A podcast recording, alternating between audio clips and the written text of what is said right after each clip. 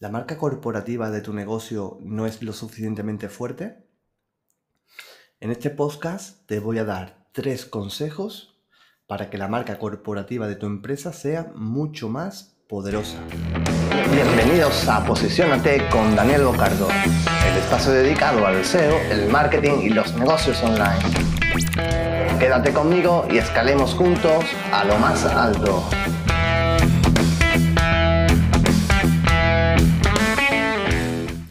Pues nada, ya estamos en un, en un episodio más. Estás escuchando a Daniel Bocardo y en esta ocasión voy a darte tres consejos que todo empresario querría recibir. Tres consejos que harán que la marca corporativa de tu empresa se convierta en una marca mucho más poderosa y mucho más atractiva. Así que nada, empecemos. Y empecemos con el consejo número uno. Humaniza la marca. Lo sé, estarás cansado ya de escuchar eso de hay que humanizar a las empresas, las empresas tratamos con personas, bla, bla, bla, bla, bla, bla. Pero es que es verdad, no podemos pretender que las personas, o peor aún, que los consumidores empaticen con una empresa o con una marca. Las personas empatizan con personas, incluso las personas empatizamos con animales, pero nunca, nunca empatizamos con una empresa. Es un ente corporativo, no podemos empatizar con una empresa. Los consumidores, sean, del sector que sean, necesitan saber que hay personas detrás de una empresa. Pero bueno, tampoco tenemos que, hacer como hace Balay, que con su anuncio publicitario son todos menos útiles. No sé si has visto, has visto eh, ese anuncio que salen supuestos trabajadores, digo supuestos entre comillas, de Balay, que, con, que dicen, este frigorífico tiene un poco de mí. Bueno, ha querido humanizar su marca, pero de una forma un poco obvia, ¿no? No, no se trata de eso, se trata de ser sutil, natural. Se trata de dar a entender a las personas que detrás de una marca hay personas que trabajan duro para tener el mejor producto o servicio posible para ellos, pero no refregándoselo por la cara, ni, sino de manera un poco más natural. Una forma muy buena de hacerlo, hacer esto, eh, de humanizar una marca, es poniendo al frente de, dicha marca a una persona. Es decir, poniendo al, frente de una marca corporativa una marca personal. Y si no, dime, ¿quién es más conocido, Apple o Steve Jobs? Yo diría que el segundo. Y el segundo ha hecho que el primer, que, que Apple sea, o sea, Steve Jobs ha hecho que Apple sea una marca muy conocida, no solo por sus productos y sus servicios, porque también ofrecen servicios, sino por quién era Steve Jobs.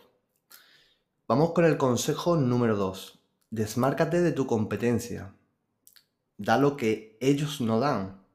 Encuentra un elemento diferenciador entre tu marca y la de tu competencia y, o sea, añade ese valor diferencial y hazlo visible. Por ejemplo, Mercadona como marca. Se la conoce por tener marcas blancas que tienen una calidad-precio bastante buena. Mercedes, la marca de coche, pues se la conoce por sus coches que son elegantes, ¿no? Se trata de tener ese algo especial, eso que otras marcas no tienen. No se trata de, modelar ni de copiar a otras marcas, se trata de tener, su tener una esencia propia.